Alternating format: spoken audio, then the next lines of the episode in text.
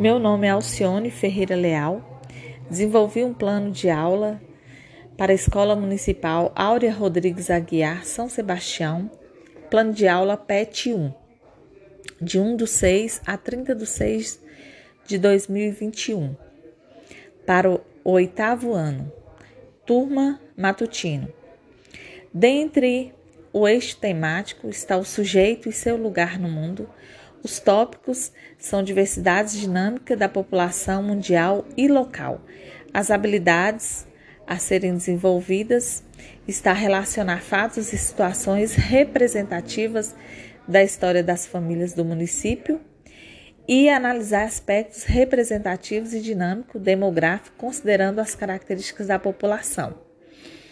Analisar também aspectos representativos considerando características da população, perfil e vegetativo e mobilidade espacial. Analisar também aspectos representativos da população em geral. A data. Meu, meu nome é Alcione Ferreira Leal.